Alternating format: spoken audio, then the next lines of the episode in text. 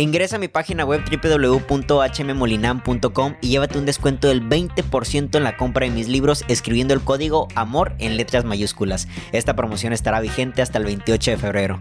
Aprovecha. Hola, ¿qué tal? Bienvenidos todos nuevamente a su podcast No me crean tanto. Este es como que un momento de gala, ya que es el primer episodio que estamos grabando ya directamente en persona, al menos en lo video y en lo visual, en lo visual y en lo auditivo, porque ya había tenido otros invitados, ya sea por Zoom, ya sea también con un micrófono que tenía ahí un poco improvisado con mi computadora. Pero bueno, la verdad es de que se merece y se amerita presentarlo de esta manera porque hoy estamos eh, con una gran persona, con un compañero que acabo de conocer. Nos conocimos en septiembre, si mal no recuerdo. Sí, creo que sí, en septiembre. Sí, en, septiembre, la verdad. Y este, pues nada, pues agradecerles a todos que están acá escuchándonos, viéndonos, porque es un tema también muy delicado. La verdad es un tema que creo que necesita tratarse con pinzas. Es un tema que creo que hoy en día en la sociedad todavía hay muchas estigmatizaciones estigmatizaciones, todavía hay como que ciertas cuestiones que implican eh, la cobardía, que la valentía, pero no vamos tanto por allá, así que quiero presentarles al psicólogo Mauricio Enrique Ramos Durán. Él es licenciado en psicología, tiene un máster en psicología clínica y salud sexual. Eh, su área de trabajo es la psicología clínica, la neuropsicología y la psicooncología, ¿vale? Así que pues bienvenido Mau y pues muchas gracias por estar aquí en el podcast No me crean tanto. No, al contrario, estoy muy agradecido contigo HM, la verdad, bien, bien agradecido. La verdad, primero que nada, por tu amistad, el haberte conocido. La verdad, eres una persona que motiva, que también tiene una chispa de emprendimiento, pero también que, que, le da esa chispa a los demás justamente para ser creativo al igual que tú. Y la verdad, también un gustazo porque este, que digas que, que, soy el que, el padrino quien apertura esta nueva faceta tuya como, bueno, esta nueva faceta dentro de lo que ya haces en el podcast, pues la verdad sí le da a uno un buen sabor de boca y la verdad muy agradecido por la invitación que me haces. No, no, para nada. Creo que siempre ha sido para mí una, una gran idea traer a profesionales dentro del área, sobre todo de la salud mental, que es un poquito más lo que yo trato de comunicar dentro de mi podcast.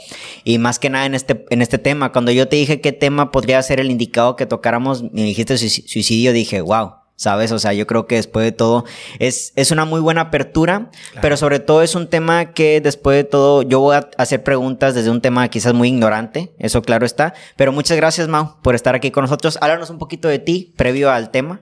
Pues, ¿qué les puedo decir? Yo, pues, ya, ya comentaste lo principal, ¿no? Mi nombre, mi nombre completo, me gusta que me digan Mauri, no es necesario que me digan Leak, ni Master, ni nada. Yo me gusta por lo regular que me digan Mauri, Mauricio, nada más, ¿no? Y aparte, pues bueno, como bien comentabas, yo soy licenciado en psicología, estudié la psicología general, posteriormente hice mi maestría hace poco en, en psicología clínica y salud sexual.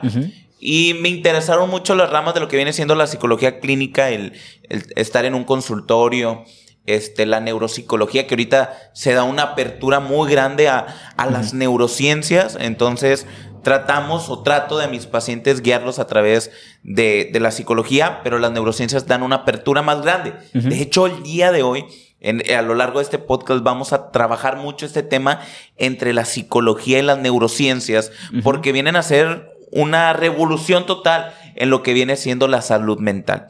Y por el otro lado, bueno, también dentro de las neurociencias, eh, me gusta mucho lo que es la, neuropsicología pediátrica, el atender a niños con discapacidad, con autismo, con síndrome de Down, con Asperger.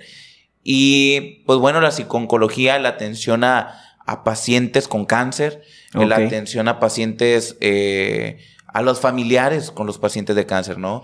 El llevarlos en el proceso tan doloroso y aparte, pues algunos hay que prepararlos justamente, eh, eres el vínculo entre la vida y la muerte, por así decirlo, el, el, llevarlos de la mano y dárselo, entregárselo a la muerte para, para que todo lo deje eh, en paz, se vaya tranquilo y la familia también esté tranquila, ¿sabes? Wow, pues la verdad es de que honras mucho, sobre todo esta etapa de, de, de estudio. Yo creo que estamos en la, en la generación en la cual cada vez se va abriendo más las personas a hablar de lo que es la salud mental. Venimos también de, eras de nuestros padres, abuelos, donde quizá todavía había como que una cuestión de que eso es para locos, ¿no? Y nos damos cuenta de que pues locos si realmente no vamos, ¿vale? O sea, una locura no es ir a tratar tus pensamientos, una verdadera locura en la vida es nunca querer saber cuáles son esas pequeñas eh, ramas internas que están rotas y por las cuales en la vida vamos rompiendo gente, rompiendo acuerdos, rompiendo nuestros, nuestros vínculos. Y claramente la psicología, yo creo que hoy más que nunca, gracias también a las redes sociales, ha ido tomando poder. Y bueno, pues qué mejor que personas como tú, Mau, que claramente nos acercan a todo eso. Y una pregunta así súper rápida. Eh, ¿Acaso será que hay más jóvenes que se están acercando también a la psicología? Porque me dices que tratas a mucho tipo de personas, entre ellos, ¿qué, tan, qué tanto son jóvenes? El porcentaje. ¿Qué atiendo? yo creo que es 50 y 50. La verdad se está acercando mucho la juventud en este aspecto de la salud mental, debido a que, primero que nada, pues está abriendo esos, esos paradigmas, ¿no? Esos paradigmas, se está abriendo mucho los tabús, ya se están rompiendo, por así decirlo, está evolucionando la sociedad. Y eso es algo muy bueno. Yo ahorita Fíjate que decías algo muy interesante y me gustaría abarcar tres puntos. El primero, el de la salud mental, que es tan importante, ¿no? De hecho, antes de venir para acá, estaba leyendo, porque quiero ir a un congreso, me, propuse la meta de ir a un congreso por año. Pero ahorita me llamó la, la atención debido a que hay un diplomado en neurociencias. Ok. Dije, ah, pues me interesa, a ver, vamos a ver qué tal está, ¿no? Pero lo que me interesó es que es online, o sea, no tienes que viajar, todo directamente al confort de tu hogar, ¿no? Talleres, conferencias, bla, bla, bla. Pero me llamó la atención con un lema que me topo, que dice, sin salud mental no hay salud física. Ah, cierto. Sí. cierto, tal cual. Es la verdad. Yo, yo siempre lo he comentado y, creo que nos vamos a topar con, con mucho contenido muy importante y de, de mucho fondo porque yo siempre le he comentado a, toda, toda, persona, aquella a la que le doy clases, o la que va a consulta, o la que me pregunta de psicología, en la apertura de que la mente y el cuerpo están unidos, como un software y un hardware. Ok. Todo aquello. Y, qué es el hardware? El hardware es el cerebro. ¿Qué es el software? El software es la mente, ¿no? Como una laptop. ¿Verdad? O una computadora. Sí. Mm, si no está programada, pues ¿de qué te sirve tener el mouse? ¿De qué te sirve tener el, el teclado, la pantalla, no? Y si está programada y no tienes pues, ni mouse ni teclado, pues ¿cómo la vas a utilizar? Se juntan. Asimismo es la salud mental. Todo aquello que llegue a afectar a la mente afecta al cuerpo, al cerebro. Y todo aquello que afecta al cerebro afecta a la mente están destinadas a estar juntas. Y por lo mismo, como están juntas, la afectación de una lleva a afectar a la otra. Sí, no, claramente, y el, cuerpo después de todo, tarde que temprano da a relucir lo que internamente se está viviendo, ¿sabes? Es una respuesta totalmente lógica. Y ahorita me preguntabas algo muy interesante, perdón que te interrumpa porque antes de que se me vaya la idea, ¿no? Porque de repente vienen tantas ideas que una, una sale volando, me has de entender. De, ahorita decías acerca de los tabús o acerca de, de la locura. Los otros dos puntos que, que me gustaría hacer énfasis sería el de, no, es que van eh, los que están locos, ¿no? O van al psicólogo todos aquellos que, están mal de la mente. Pues dime, ¿qué es normal? Porque la, la normalidad yo creo que parte desde la perspectiva de cada quien. Y hay otro lema, como tercer punto, que dice, los que van al psicólogo o al terapeuta son aquellas personas débiles de mente. No, al contrario. Creo que son aquellas personas fuertes de mente que se encontraron con cosas que a lo mejor les pesaba, que se encontraron con su sombra y dijeron, ah, canijo, algo no está bien aquí. Déjame acudo. Pido a un especialista que me guíe, porque eso es lo que hace el terapeuta, guiar al paciente entre su sombra y su luz. Sí, yo sobre todo he pensado siempre que tiene que ver con un tema de valores en la cuestión de que no se nos enseña a pedir ayuda y creemos que pedir ayuda tiene que ver con una debilidad, ¿no? Y, clara, y claramente ir con un psicólogo es pedir una ayuda. Y a su vez crees que eres muy valiente nada más por yo puedo solo, cuestiones que yo puedo tratar, esto está en mis manos. Y la verdad es de que no. O sea, claramente un psicólogo tiene conocimiento de los cuales tú no tienes, de los él puede adentrarse más a tu vida, conocer esos puntos frágiles y quizás, reitero, salir a relucir dónde están los problemas, los traumas y las heridas. Pero bueno, sin tanto desviarnos del problema, me gustaría un poquito ya entrarnos al tema principal De, esta tarde, que es la cuestión del suicidio.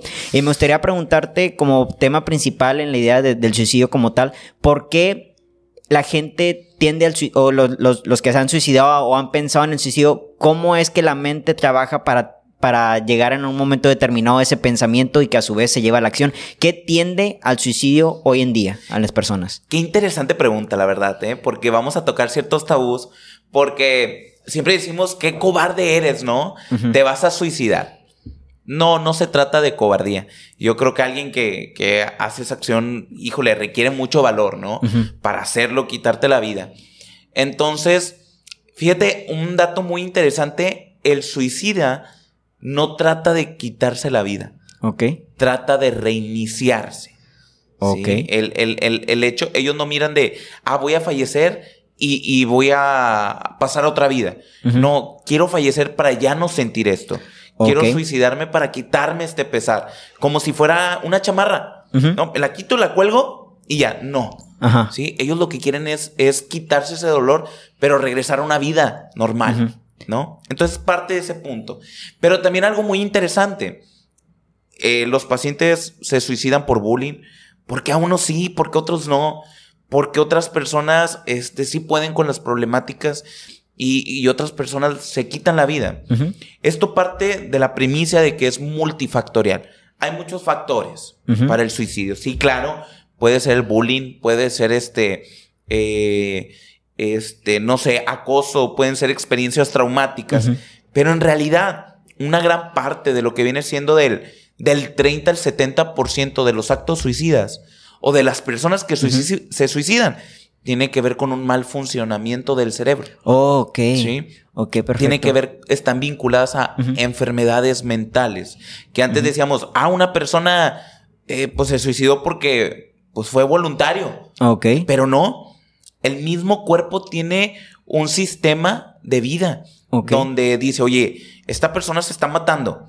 Tengo que, que quitarlo y yo hacerme cargo de este cuerpo porque esta persona se va a matar. O sea, podemos decir que no es un tema tan voluntario en la cuestión consciente, sino que nuestro cuerpo en sí ya puede tener ciertos rasgos que te invitan o que inciden al suicidio claro, una persona. Claro, en la salud mental y en la estructura del cerebro. ok. De hecho, aquí es donde te comento cómo se junta la mente con el, con el cerebro, hardware y software. Ok. Porque dentro de los multifactores, unos pueden ser bullying, es cierto, una carga demasiado ya de acoso, de violencia y de desgarre que justamente lo lleva a un gran dolor y pues la o él llevan justamente al acto suicida. Pero en la mayor parte viene siendo con el hardware, no con el software, con el cerebro. ¿Sí? Entonces hay una mal, una mala, por así decirlo, eh, función en las neuronas, algo que le llamamos nosotros neuroquímicos que en palabras más tradicionales serían emociones, ¿sí? Llega a haber una afectación ahí y justamente lo que pasa es el cerebro no hace conciencia de su acto. A cuenta se pierde la conciencia, ¿sí? ¿Dónde se encuentra la conciencia? En la parte de enfrente de nuestro cerebro. Cierto. Cierto. Se le llama corteza prefrontal. Ahí sí vive la conciencia. Pero de cuenta que de una situación difícil, de una experiencia fuerte, pues dice, dicen ahí los neuroquímicos o el cerebro, pues como que nos le pelamos, ¿no? Ok. Como que no pasamos por ahí porque sabemos que nos va a detener, porque sabemos que nos puede decir algo. ¿Y, qué fomenta para que esta estructura se dé en una persona, no? O sea, realmente puede ser el trato de pequeño, puede ser eh, una experiencia, vale, yo tengo entendido el trauma también como una idea de que un evento que ocurre en, en, en, tu historia de vida y se queda plasmado en tu cabeza, se queda memorizado en tu cuerpo más que nada. Y por ejemplo, yo tengo mucho la idea de los perros, ¿no? Si le tienes miedo a los perros porque quizás de pequeño un perro te mordió, tu cuerpo tiene la memoria del estado traumático. Ajá, tú conscientemente no lo tienes, pero tu cuerpo se queda con esa memoria y claramente al momento de que ves a un perro, tú no sabes por qué, tu cuerpo empieza a reaccionar ante todo esto. ¿Qué tanto puede realmente repercutir un momento tan traumático como es en este caso lo del perro, para que fomente en, esta parte que dices del cerebro la idea de que probablemente el suicidio vaya a ser una opción para tu hardware como tal. Claro. Mira, actualmente ya están ramificadas las enfermedades que van al, las enfermedades mentales que van a, al suicidio. Ok. El bipolar. Mm, el bipolar no se mantiene en el, en el software, en lo, en lo psicológico, se mantiene en el hardware, dentro del cambio en las neuronas, en el movimiento de los neuronal de los químicos. Se encuentra también la depresión, Pero la depresión se divide en orgánica y psicológica. Ok. La esquizofrenia. Ok, sí. Ese es hardware. Ahora vamos a pasarnos al software. En el software nos vamos a topar con una depresión psicológica, ¿sí? Emocional, cargas emocionales muy fuertes que justamente lo que hacen es nublar la conciencia y llevan al acto. Ok. ¿Sí? Porque si hubiera conciencia de por medio, créeme que la conciencia le diría, a ver, quítate porque yo me tengo que hacer cargo, porque eh, tú vas a atentar contra tu vida. Y por el otro lado, entra algo que se llama trastorno límite de la personalidad, que son personas que han vivido sucesos tan desgarradores que crean este trastorno y como es un trastorno del software de la mente, también lleva al acto suicida. Y también ya podemos identificar que dependiendo el trastorno, trastorno mental, es el tipo de desgarramiento con el cual ellos se suicidan. Ok, perfecto, perfecto. Un, paréntesis aquí con respecto a, lo que dices la depresión. Yo en este caso algo que he, trabajado dentro de mis terapias es la ansiedad. Y hay un poquito de tema con esto que es la depresión, que exceso de pasado y que, es la ansiedad, exceso de futuro y todo ese tipo de cosas. Pero sí, en lo que yo he leído es de que una persona con depresión tiende más, digo, no quiero dar este, cifras que a lo mejor no son ciertas, pero es lo que yo he leído de que la depresión tiende más a cuestiones como el suicidio que el tema de la ansiedad. ¿A qué se debe exactamente que la depresión, bueno, en sí, ¿qué es la depresión? Depresión y qué te puede llevar que la depresión te haga te, te, te lleva a estos formatos de pensamientos en los cuales entre uno de ellos exista la posible, el posible suicidio. Qué tema tan interesante, qué punto tan específico, porque fíjate que la depresión siempre va a ir acompañada de ansiedad. Siempre. No las puedes separar. Ok. ¿sí? Y la ansiedad siempre va a ir acompañada de la depresión. Nada más que es dependiendo del cuadro cuál es más grande. Mm. La ansiedad llega a ser a veces es más grande y la depresión llega a ser chica.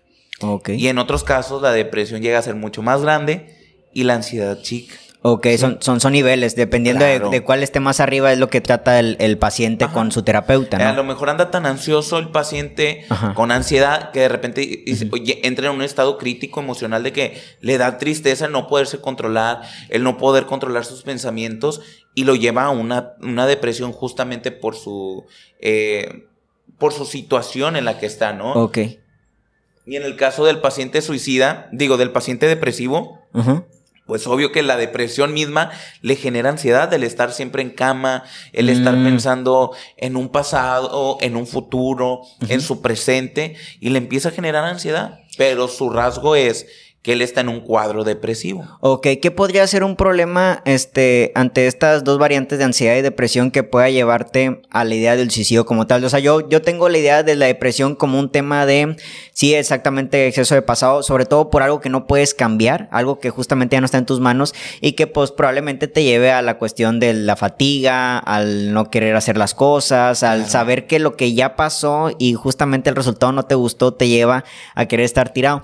¿Qué cuestiones, que una situación así simple que pueda llevarte a un cuadro de depresión? Yo como persona ansiosa, un cuadro que me lleva, una idea que me puede llevar a la, ansiedad, pues puede ser justamente un examen futuro. Yo sí me pongo ansioso por las cuestiones del futuro. ¿Qué va a pasar? No, ¿qué va a pasar con la entrevista de Mau? ¿Qué va a pasar el día de mañana? ¿Qué va a pasar con mi examen? ¿Qué va a pasar hasta, hasta futuro, futuro? Pero hasta cierta parte siento que tengo el control de las cosas.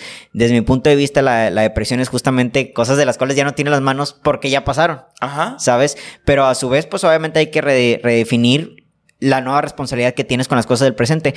Un ejemplo que podría tener una persona eh, depresión que por la que por la cual la puede llevar a depresión sería. Ok, mira, van dos, nos vamos a meter en dos puntos, ¿sale?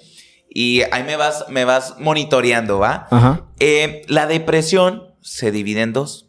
Ajá. Puede ser igual, software y hardware. Puede ser por una situación psicológica, un duelo. Perdí un familiar, eh, perdí trabajo, perdí mi pareja, perdí mi mascota. Sé que es algo emocional, algo que me está afectando. Oye, es válido. Vive tu duelo. Llora, ¿verdad? Come, ¿verdad? Genera ansiedad también, se parte, envuélvete en ese padecimiento y ve pasando tu duelo, en esas características, ¿sabes? Pero ya cuando, cuando la persona se queda eh, estancada en esa parte, pues le llamamos trauma. O como le llamaría la programación neurolingüística, para que no suene tan enfermizo, un momento cumbre, porque a lo mejor no está enferma, sino que esa situación le generó un golpe emocional y entró en un momento cumbre de su vida. Ok. ¿Va? Pero la depresión orgánica va más con el hardware, ¿sí? Igual, el, ser humano tiene cinco emociones básicas. Alegría, tristeza, enojo, miedo y afecto. Como la película Intensamente. Ok, sí. Pero en lugar de desagrado, es afecto. La capacidad que tiene el ser humano de amar y de ser amado, de ser empático, ¿sabes? Pero eh, en algunos casos, bueno, mejor dicho, en la salud le conocemos de otra manera, pero lo vamos a dejar en modo general neurotransmisores. Ok. Entonces, esos neurotransmisores empiezan a fluctuar. Esos químicos neuro porque están dentro de nuestras neuronas y transmisores porque transmiten un impulso, un químico llamado coloquialmente emoción. Ya tienen un cuerpo físico las emociones. Ya sabemos dónde se ubican, ya sabemos hacia dónde van. ¿Sí? Entonces, cuando tiene un estímulo o ese impulso, a lo mejor el paciente con eh, eh, lo que viene siendo depresión orgánica, no saca mucho químico de la alegría y del mm. afecto. Entonces su cerebro está recibiendo los demás químicos, pero no el de la alegría y el afecto. Y es como que, oye, échale ganas, que es donde sale, no, ánimo, al rato te levantas. ¿Y qué tan importante es en este caso? Yo, yo algo que, me he dado cuenta respecto a lo que es el aislamiento de las personas que tienden a la depresión es justamente que el rodearte con personas, la interacción humana con otros seres humanos tal cual, eh, tiende mucho a crear esta la dopamina, la oxitocina que te hace sentir mejor. Que acabas de decir dopamina y oxitocina son las emociones. Ajá. Esa, esa que tú acabas de decir, dopamina y oxitocina, es conocida como el afecto. Ok. Sí, es como cuando decimos, oye, ¿andas enamorado? Sí, siento mariposas en el estómago. Y yo te pregunto, écheme, ¿quién ha comido mariposas y siguen volando? sí, exacto. Pues nadie. Sino que nuestro segundo cerebro, el, sistema intestinal, segrega el 60% de la serotonina en nuestro cuerpo. O sea, genera la emoción de la alegría en nuestros intestinos. Ok. O los riñones generan el miedo. Si tú te preguntas, ¿dónde se encuentra mi miedo? Arriba de los riñones. Ahí es donde se segrega la adrenalina, la noradrenalina, la epinefrina y norepinefrina, conocidos como, como estoy nervioso, tengo miedo. Y ya en un exceso, ya desbordada ese miedo, es ansiedad. Sí, y habría que entender, bueno, hacer, hacer entender a la gente que todo este tipo de mecanismos internos químicos del cuerpo los podemos nosotros generar exactamente con una salida. Yo, con respecto a otra vez volviendo al tema del, del aislamiento, eh, yo lo que me doy cuenta es de que creo que hoy en día estamos en la etapa de las personas digitales, ¿vale? nos aislamos creyendo que estamos conectando, cuando justamente tenemos una persona detrás de una pantalla y creo que a su vez nos hemos acostumbrado a las personas detrás de las pantallas y eso después de todo, aunque pues claramente si estás texteando con la persona que te gusta, con un buen amigo, pues obviamente sientes ese afecto, pero después de todo no es tan, no, no, no, reemplaza al afecto. y cuando estás eh, en persona... No sabes ni qué decirle, ¿no? Exacto. Y yo, yo, yo lo que recomiendo, bueno, me lo recomendó también mi terapeuta en su momento es rodéate de gente, ¿vale? Yo con mis redes sociales me di cuenta de que pues de repente 100 mil seguidores y todo el pedo y conectando con chingo de gente por, por teléfono, pero dije, a ver, espérate, las personas las personas que tienes a tu alrededor, ¿qué onda? Y ya volviendo directamente al tema de la depresión, que a su vez viene el tema del suicidio, es ¿Qué tanto realmente impacta a las personas el aislamiento para después, posteriormente, tener la idea del suicidio? O sea, ¿qué tan, qué, tan, qué tan viable es que una persona con personas alrededor o con no personas alrededor tienda o no al suicidio? Demasiado. El suicidio aumentó en la pandemia. Oh, sí, exacto. de hecho, algo básico que nos comentan a los psicólogos es el ser humano es biopsicosocial. Ok biológico, tenemos una estructura biológica, órganos, manos, eh, somos biología. Biopsico, nuestra mente, ahora sí ya lo juntamos el software y el hardware, pero somos social. Sí. Por naturaleza. Tenemos que socializar si no nos quedamos en un estado nada productivo, ¿no? Pero actualmente la ciencia hace una apertura y nos dice, véanse, el ser humano no, no nada más es biopsicosocial. El ser humano también es biopsicosocial espiritual.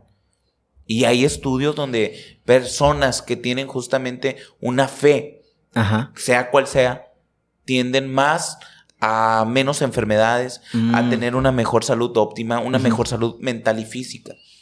Pero justamente el quitarnos una parte de nuestra biopsicosocialidad de espiritualidad lleva justamente a un desorden interno. Ok. Me acuerdo una, una, una persona que, con la cual platico mucho en redes sociales, una, una TikToker, me, me llamó mucho la atención porque ella habla de salud. Y decía, la salud es una mesa de cuatro patas. Ejercicio, una buena alimentación, terapia y una buena higiene del sueño. Sí. Si se pierde una de esas, nunca va a suplantar una otra. Y fíjate, yo, yo no soy psicólogo, la verdad, pero me he dado cuenta que en mi, en mi, en mi vida lo más importante es el sueño. Desde que yo empecé a dormir mejor, mi vida mejoró. Ya no me preguntes en qué modo mi vida mejoró. Pero mejoró. Mejoró desde que empecé a dormir más. Y el celular y la búsqueda de dopamina por medio del estar dándole feed al teléfono es justamente lo que hace que no tengas dopamina porque no estás durmiendo. otro, otro punto rápido. Claro, claro. Eh, Marian Rojas Estapé, una psicóloga muy conocida en su libro La gente vitamina. Encuentra a tu persona vitamina, se llama, me encanta ese libro. Habla de la importancia del contacto, y volvemos a lo que dijiste ahorita, al contacto del ser humano en los bebés. ¿Vale? Ella habla de que justamente tu tarea como padre es el afecto físico al bebé. Y que justamente ese afecto o no afecto puede repercutir en un futuro. Y volviendo otra vez al tema este de, que somos, ¿cómo dijiste? Psico psicosocial espiritual. Sociales, primero lo social, este, en esta cuestión de que se nos está olvidando tal parece por redes sociales, por las redes sociales, de que somos personas sociales. De que somos redes sociales y lo que tal parece que menos hacemos es socializar físicamente, ¿no? La sociedad, en la cuestión, ya más allá si es amigos o por pareja, necesitamos de las otras personas. Y yo me he dado cuenta que el tema de la depresión y el tema, el tema de la ansiedad, tal parece que sí se, sí, sí se elimina un tanto por cuestiones como el abrazo. De hecho, Marian Rojas Estapé habla mucho del abrazo y lo menciona como realmente como si fuese una pastilla para poder mejorar tu vida. ¿Qué tanto las personas se han estado alejando ahora que también que dices con el dato del COVID, que desde el COVID el suicidio aumentó un, tanto por ciento. ¿Qué tanto las personas se olvidan, en este caso pacientes que tienes tú, a lo mejor no exactamente con pensamientos suicidas, pero sí con depresión y ansiedad, se están olvidando de ese contacto físico? ¿Y qué crees que está fomentando este, este olvido del contacto físico más allá de las redes sociales? ¿Habrá otro tipo de cosas que determine que la gente se aleje de, de las otras personas como tal? Es cierto, las redes sociales han, han venido a poner una barrera muy grande, ¿no? En las aspecto ya hasta de la videollamada, de este, las clases en línea. Es cierto, han distanciado mucho a la gente. Las redes sociales, los videojuegos. Mm, ya sabes que, oye, agrégame a, tal videojuego para jugar en línea. Oye, yo, yo no, yo tengo 27 años, HM, no sé cuántos años tengas tú, pero el salir a jugar canicas, fútbol en la calle, a la cuerda, a la matatena. Y a lo mejor nuestros papás tenían otros más juegos, ¿verdad? Pero el hecho nada más de salir a jugar fútbol, veías a los chavos en la calle. ¿Sí? Sí, es muy era algo muy interesante. Yo tengo 28 y es muy interesante porque justamente... Te ves eh, más chico, ¿eh? Sí, la verdad. Me, me he dado cuenta cómo mis sobrinos, por ejemplo, en esta cuestión, ellos tanto el día en la tablet y los compañeros que ven en la en de, de su edad pues son, son en la escuela. Yo recuerdo también cuando salía de la primaria miraba a mis vecinos, salía a jugar al fútbol y justamente pues digo, no es que en aquel momento tuvieras mucha conciencia de la vida y sobre todo menos de la muerte, pero hoy en día tal parece que somos niños ya grandes que igual no están socializando con otras personas, ¿vale? Y llega a traer muchas alteraciones, la verdad. Menos seguridad. Mm, menos seguridad, menos autoestima. Exacto. Sí, quieras o no, antes a lo mejor estábamos un poquito más eh, socializando, pero ibas agarrando justamente esta fortaleza eh, en tu estructura mental, ¿verdad? En tu madurez, en tu crecimiento. ¿Cómo sería la autoestima de una persona que está pensando en el suicidio? ¿En qué ¿Cómo sería? ¿En qué se está basando su autoestima en ese momento? Yo tengo la idea de que en realidad es una idea errónea la cuestión de que autoestima baja, autoestima baja, autoestima alta. La, El autoestima es autoestima. Ni hay alta ni hay baja. Simplemente la autoestima es una percepción de sí mismo en el mundo que nos rodea. ¿Cómo sería la percepción de uno mismo de una persona que está pensando en el suicidio? Ah, la autoestima está, o, traducida al español, amor propio. Ok. Eh, está simplemente colgando. De hecho, ya ni es por ellos mismos. No. A veces es por sus familiares. Mm. Algo muy interesante y como dato eh, muchos piensan que, que por traer pensamientos erróneos estamos locos. No, ahí te va algo muy interesante. El paciente con ansiedad y el paciente o la persona con depresión llegan a decir, chin, es que no le hallo nada en la vida, no le hallo sentido, el depresivo, ¿no? Ok. Todo nublado, eh, no veo más allá. Cuando sabemos que hay algo más allá, ¿sabes? Eh, el paciente con ansiedad siempre se enfoca en el futuro, pero en un futuro catastrófico que le genera ansiedad. Pero ¿qué es lo que pasa aquí? Que ambas vienen de una afectación en el hardware, en el cerebro. Ok. Bueno, como te digo, la depresión también existe la del software, la psicológica, en la cual este, ella sabe que hay un, hay un futuro, pero que, que, se va a tardar en llegar. Ok. Pero ¿qué es lo que pasa aquí? Lo siguiente, de que como la neuroquímica está variando, llega, recuerda, todo aquello que afecte al hardware va a afectar al software y todo aquello que afecte al software al hardware y se cola un pensamiento que no es suyo. Ok. O sea, la neuroquímica hace que cambie el pensamiento del paciente de manera negativa. Vamos a verlo como un monstruo que nace del interior y dice, no, vamos a cambiar tu forma de pensar. Igual el de la ansiedad. Vamos a pensar en, tiempo futuro y empieza el monstruo a, a, trabajar con el pensamiento del paciente. Y yo le digo, a ver, alto, ¿es tu pensamiento o eres tú? Ok. Esta, hay que empezar a hacer esta bifurcación, esta división entre lo que realmente eres tú y tu pensamiento. Estoy leyendo un libro que se llama El poder de la hora y te habla mucho de esto. Tú no eres tu pensamiento. De hecho, tú no eres lo que tú piensas de ti mismo. De hecho, eso es, eso es una percepción dependiendo de, de, la vida que llevas con respecto a lo que según tú eres. Pero sí lo que he llegado a entender es de que lo que ahorita estoy pensando probablemente ni existe, probablemente ni está pasando, no soy yo, no me controla y no es este momento que ahorita sí está existiendo Mauricio enfrente de mí hablando del tema del suicidio, ¿no? Pero sí como las personas realmente toman este pensamiento, lo hacen parte de su identidad, se lo creen y claramente y no son ellos y aquí empieza otra vez el tema de la autoestima. Entonces, el autoestima yo lo veo entonces desde dos puntos, ¿no? La idea propia, pero tal parece que ya se ha acuñado a lo que los demás piensen de nosotros, ¿no? Tal parece que ahora sí la autoestima tiene que ver más determinada por lo que está pensando Mau de mí que por lo que yo pienso, ¿no? Y esto es algo estúpido porque yo no puedo controlar lo que tú piensas de mí. Claro. ¿Sabes? Haces, haces una construcción a través de una construcción social. o sea, una, construcción sobre otra construcción de la cual tú no tienes ese poder. Exactamente. Es lo, es lo, que yo me doy cuenta. Entonces, una persona suicida podríamos decir que es una persona que no controla o más bien que tiene construcción sobre construcción dentro de su propia identidad y que asimismo, ahora sí con esto que dices de que eh, tu cerebro mete un tema catastrófico, es una construcción en, problemada, ¿vale? Porque pues ahora sí hay un problema dentro de mí y esa identidad me la estoy acuñando. Sí, en el, mira, algo muy interesante es que el suicida a, veces no tiene una, ve una identidad negativa por sus neurotransmisores. ¿Cómo podría ser una, identidad negativa? Em, Socialmente fracasado. Socialmente fracasado, ¿para qué existo? Mm. No le aporto a nadie, no valgo nada. Oye, espera, espera, espera. ¿Eres tú quien cree eso? ¿O son tus neurotransmisores llevándote justamente a eso? ¿Eso es lo que tú piensas de ti? Un ejemplo con el ansioso. Oye, ¿sabes qué? Este, eh, es que estoy pensando y qué tal si pasa esto y qué tal si pasa lo otro. tranquila, tranquila, tranquila. A ver, ¿y va a pasar? ¿Va a suceder? ¿Cuánto porcentaje de que... No, pues muy nulo. Entonces no eres tú. Mm. Es tu pensamiento. En el depresivo también, en el aspecto de es que no valgo nada, es que quién soy yo, es que todos son mejores que yo. Espera, tranquila, regresa a tu pensamiento. Céntralo. Desde ahí parte. ¿Quién soy yo? ¿Qué tienen los demás que yo no tenga? ¿Sí? Y de ahí ya puedes ir haciendo una construcción tuya. Pero para eso necesitas quien te guíe. ¿Cómo trabajas ese pensamiento? ¿Uno como terapeuta o el paciente? Bueno, pues los dos estaría muy interesante. Ok. El paciente, primero, pues identificar, ¿no? ¿Qué pensamiento es mío y qué no? Pero es muy importante el acudir a terapia. Porque el terapeuta va a tener la habilidad para decir, a ver, ya estoy viendo a mi paciente, ya lo analicé y de ahí ya puedo ah, decidir, mira, ¿este pensamiento es suyo o este no? Eso es lo que yo hago en consulta. Ok. Ok. Y ya lo confronto con el pensamiento negativista o irracional. A ver, te confronto. ¿Eres tú? ¿Esto es lo que tú crees? ¿Esto es lo que tú piensas? Y ya eh, de cierta manera hay bifurcaciones o hay situaciones en las cuales huecos entre su pensamiento y el irracional dice, espérame, ese no era yo.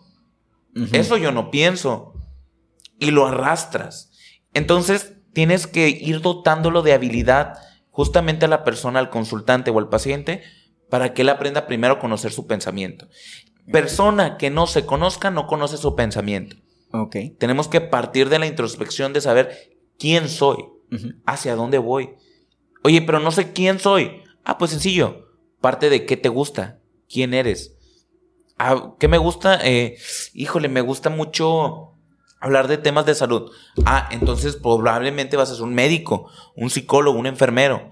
ya, aprendo, ya aprendo desde mis eh, gustos hacer también una construcción mía, ¿sabes? ¿Cómo, ¿Cómo, podría una, un paciente en este caso convivir con el pensamiento? Porque vale, una cuestión que yo he tratado en terapia es, pues bueno, ya entiendo que mis pensamientos simplemente son también una acumulación de experiencias que me han llevado a creer que ciertos resultados se van a dar porque ya tengo un listado de cosas que me dicen que si, A, si pasa A, va a pasar B, va a pasar C. Pero también cómo convive en este caso una persona que está tentada al suicidio, convivir con ese pensamiento, porque igual puede controlarlo, pero en otras ocasiones no.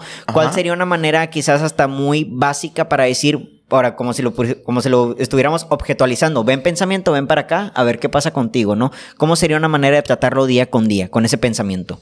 Ok, un paciente suicida. Primero que nada, acudir a terapia. Es muy necesario.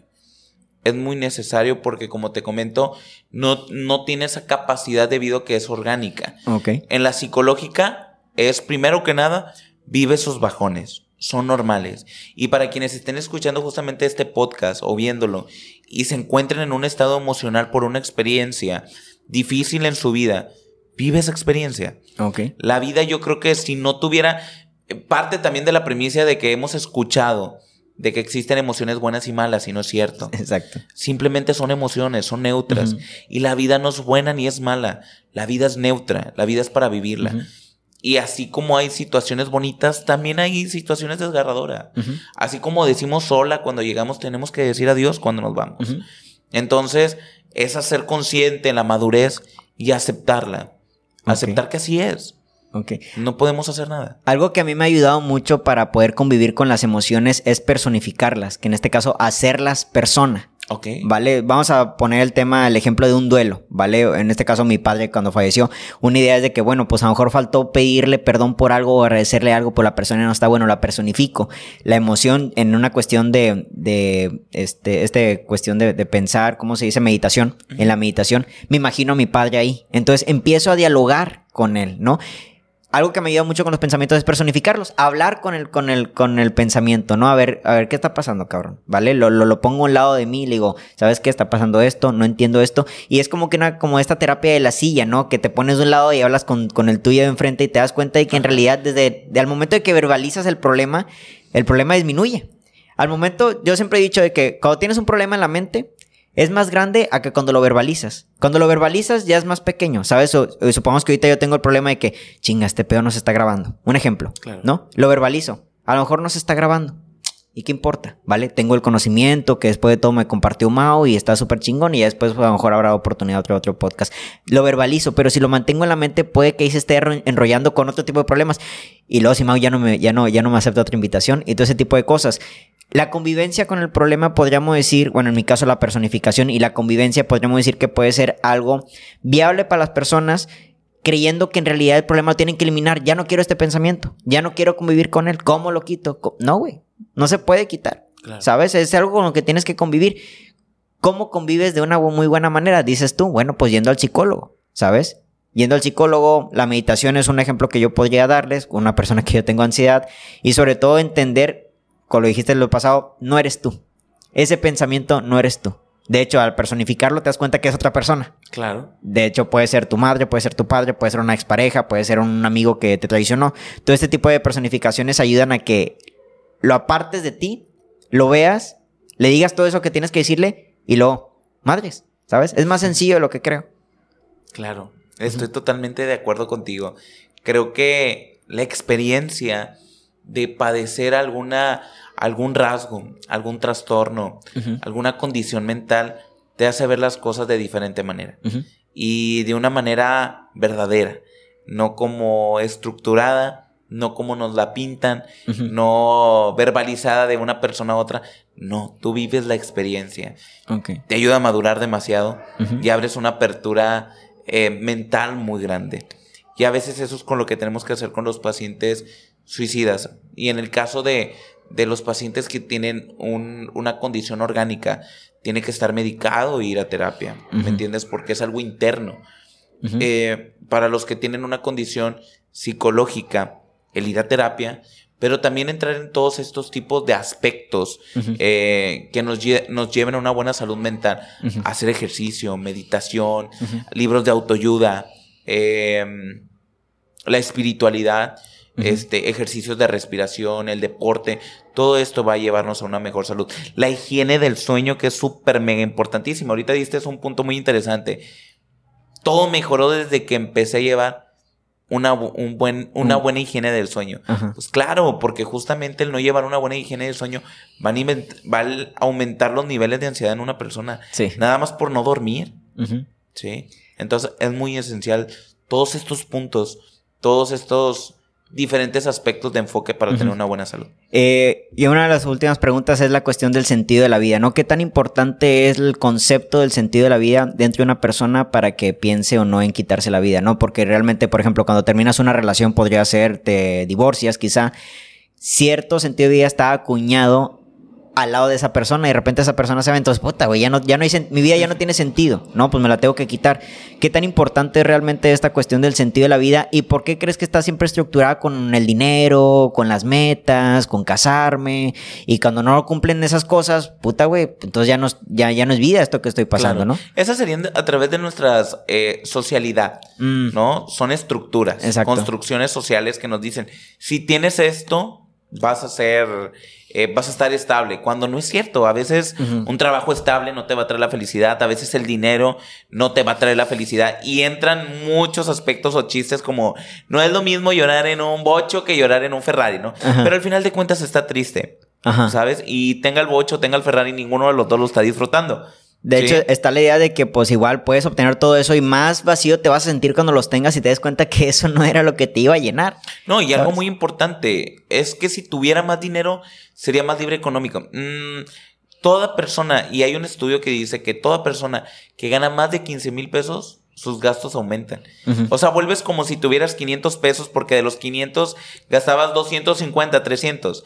Si tienes 10 mil, gastas 5. Si tienes 30, gastas 15. Entonces sigues en la misma similitud, pero en cantidades más grandes. Ajá. ¿Qué le recomendaría así como que, bueno, más allá de ir a terapia, cuáles son los puntos a trabajar de una persona, digo, hablar de estos cuatro pilares que me dices que del sueño, el ejercicio, la alimentación y el cuarto, el otro era... La salud mental. La salud mental. Tener una buena salud mental, ¿verdad?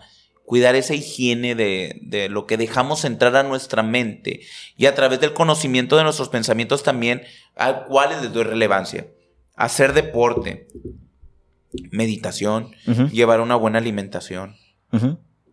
Este, los libros también, la lectura aumentan justamente mucho la corteza prefrontal, o sea, nuestra conciencia, ¿sí? La maduran y le van dando una perspectiva diferente, ¿verdad? Entonces, yo creo que todos estos tipos de aspectos también crean una red de apoyo. Una red de apoyo. ¿Con quién me puedo juntar? ¿Con quién puedo hablar? Justamente cuando, cuando esté en una situación difícil. ¿Sabes? ¿A quién le puedo contar de mis pensamientos sin que me juzgue?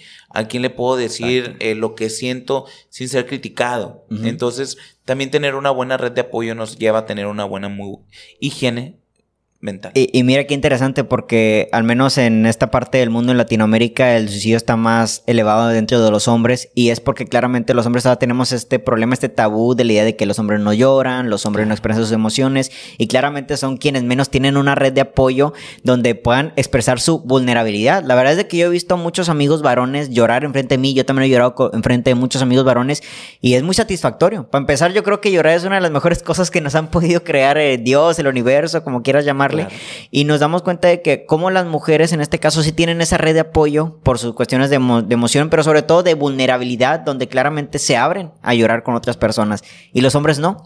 Y yo me he dado cuenta claramente de que, y es algo que yo le diría a las personas que están pasando por una depresión o una ansiedad, la importancia de convivir con otras personas. La importancia, bueno, yo lo he vivido de convivir con otras personas, alimentarse y hacer ejercicio, que es algo que también estoy metiendo en mi vida poco a poco, pero al menos juntarme con las personas y dormir bien es algo que ha cambiado mi vida. Y claramente esa falta de sueño a veces provoca de que estás mucho en redes sociales y por ende no estás conviviendo con personas y por ende afectas tu sueño y por ende estás menos feliz cuando te despiertas, más agitado, más presionado porque no haces tus cosas. Pero me he dado cuenta de todo eso. Entonces, una persona que está pensando en el suicidio, podríamos hablar de estos cuatro pilares que me dices. Aliméntate mejor. ¿Qué sería alimentarte mejor? tomar más agua, más fruta. Claro. No necesariamente, vale, porque a veces cuando entramos al mundo del gimnasio, que yo últimamente me he metido, pues ves que de repente, puta, güey, tengo que comer pollo todos los días, arroz todo Empieza por lo básico, fruta y agua. Eso está en la tienda de la esquina y no necesariamente tienes que cocinarlo. No, y algo más básico todavía. Quítate sodas, sí. quítate fritos, quítate gancitos, eh, todo ese tipo de cosas, ¿no? El alcohol. El alcohol, el, alcohol. el tabaco, todo ese tipo de cosas, quitártelo, ¿no? papas fritas, eh, los embutidos, todo eso sí. te va a llevar a tener un mejor equilibrio. Pero qué interesante, porque en ocasiones acuñamos en nuestra identidad el alcohol y, el, el, cigarro. ¿Sabes? Estoy leyendo un libro que se llama Hábitos Atómicos y hablan de que, pues, justamente el hábito de estar fumando tiene que ver con la identidad del fumador. Es que yo soy una persona que fuma. De hecho, para quitarte la, el hábito de fumar, tienes que quitarte la identidad. Yo no soy alguien que fuma. ¿sabes? Eh, de hecho es más rápido que quitar, quitar eso a base de tu identidad, pero bueno, eso quizás lo dejamos para otro tema.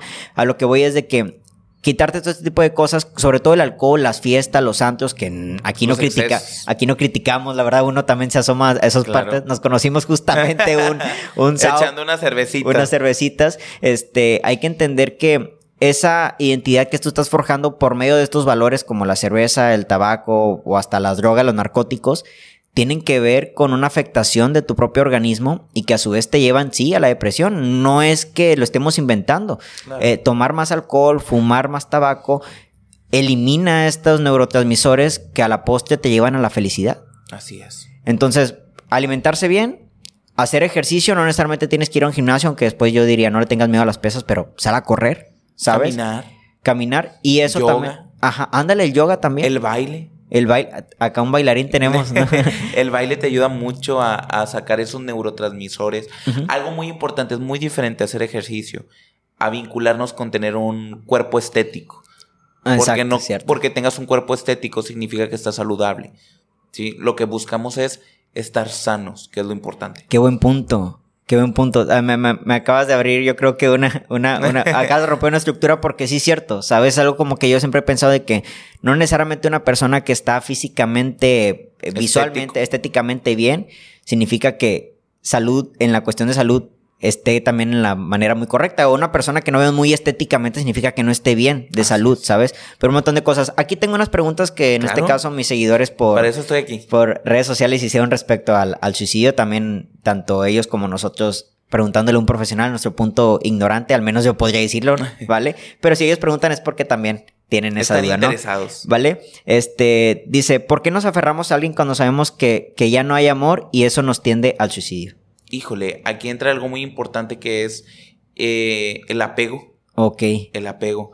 El apego emocional que viene parte de, de vacíos justamente emocionales, ¿no?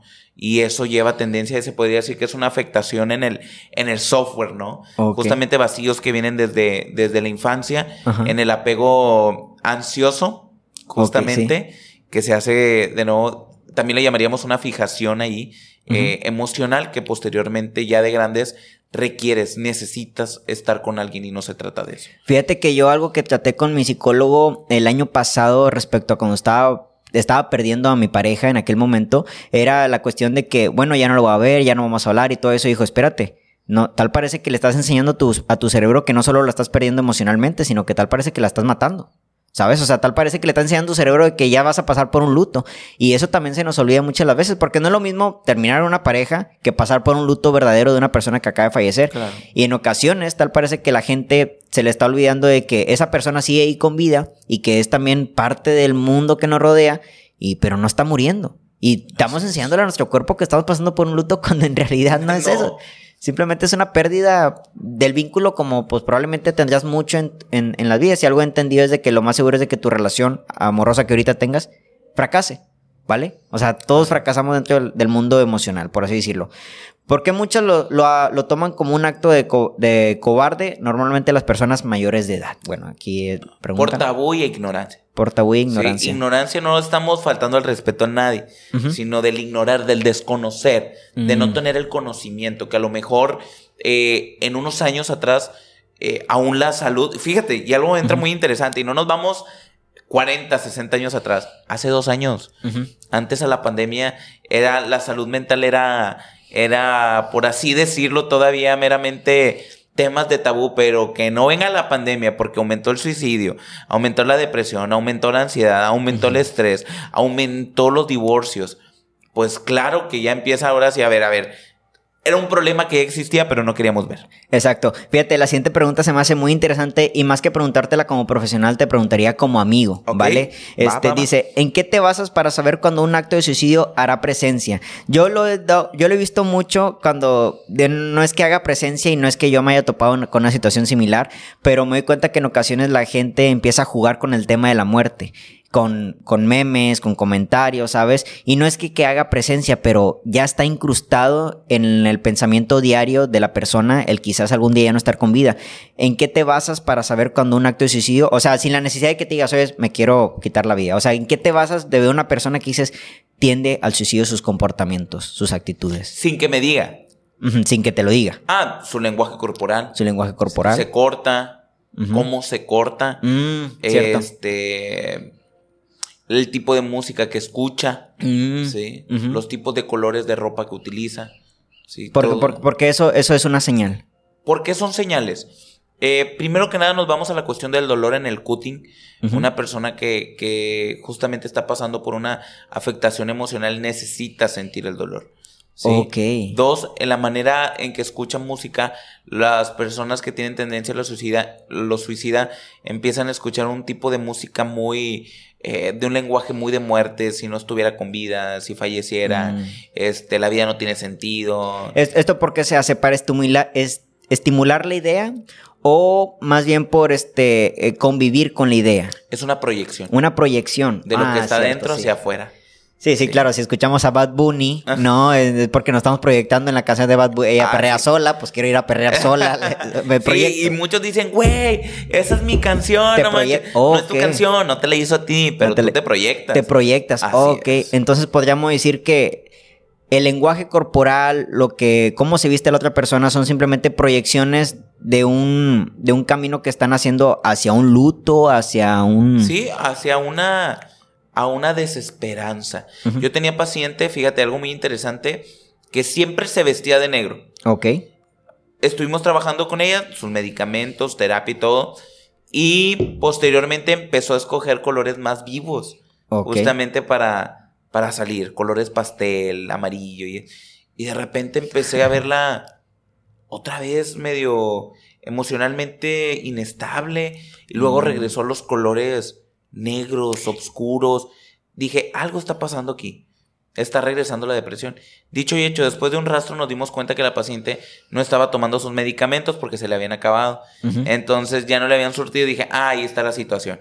Sí, se estaba proyectando, manifestando lo que estaba por dentro. Oye, muy, muy interesante esto, digo, ya estamos a punto de acabar el podcast, pero muy interesante porque claramente a veces sí nos damos cuenta, y vaya, obviamente no va, no va a tirar nombres, pero he visto de, no amigos, pero personas cercanas, el cómo de repente empieza a cambiar su comportamiento, lo que ponen en las redes sociales, lo que están haciendo con sus vidas, y en ocasiones lo tomamos como algo normal, cuando en realidad algo distinto está ocurriendo dentro de su vida, en su mundo interior.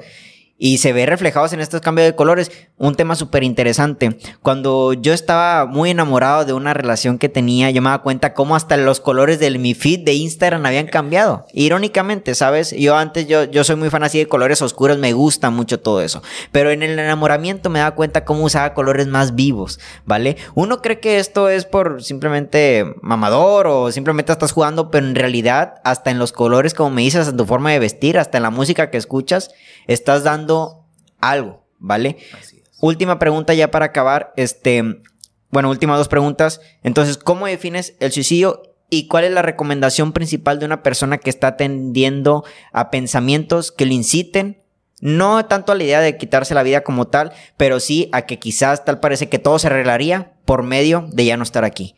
¿Qué es el suicidio y cómo, cómo, cómo ajustar internamente a una persona que está atendiendo estos pensamientos, que está llevándolo a esas ideas? Ok, ¿qué es el suicidio? El resultado de una deficiencia mental y emocional. Ok.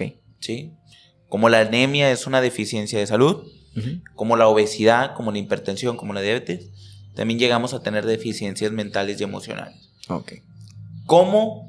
¿Qué es lo, más recomendable? el, llevar a un el llevar al paciente al psicólogo, el llevar a la persona con un especialista, porque por tratar a veces, hasta es un, también es un, un tema, un punto para nosotros como terapeutas. El tratar de hacerle de Dios o de su superhéroe a veces nos cuesta muchas vidas. Exacto. Entonces, lo más lo mejor es que este tipo de, personas con estas características necesitan un especialista que los guíe. Ok, ¿en qué redes sociales te podemos encontrar? ¿Cómo te podemos encontrar? En Facebook me encuentran como Mauricio Ramos Psicoterapeuta, igualmente en TikTok. En TikTok. Ah, sí, has estado mucho en TikTok. Oye, Maus, pues la verdad que muchas gracias por aceptar la invitación, por este día tan frío en el cual te acercaste aquí al cuarto amarillo, que también le agradecemos que nos haya este, proporcionado una de sus áreas donde dan las clases. Cuatro grados. Cuatro grados. Ahorita estamos a cuatro, grados. Aquí está calientito, aquí está, aquí está agradable. la verdad. Muchas gracias, Mau, la verdad, por tu tiempo, por tu conocimiento, por tu experiencia, pero sobre todo por tu profesionalidad, este, y tu profesión, porque claramente necesitamos a personas como tú hoy en día porque la salud mental es algo muy, muy importante. Muchas, gracias, la verdad, por, por pensar en un servidor, para estar aquí, para compartir un poco o mucho de lo que sabe, de la experiencia. Y pues bueno, por ser el primero que, que estrena el podcast ya en vivo. De esta manera. De esta manera. De esta manera, la verdad. Muchas gracias, muchas gracias a todos que nos están escuchando. Y pues nada, esto no va a ser la última vez. Espero y no. Así, no. así será. Entonces, pues nada, muchas gracias y pues nos vemos a la próxima. Muchas gracias.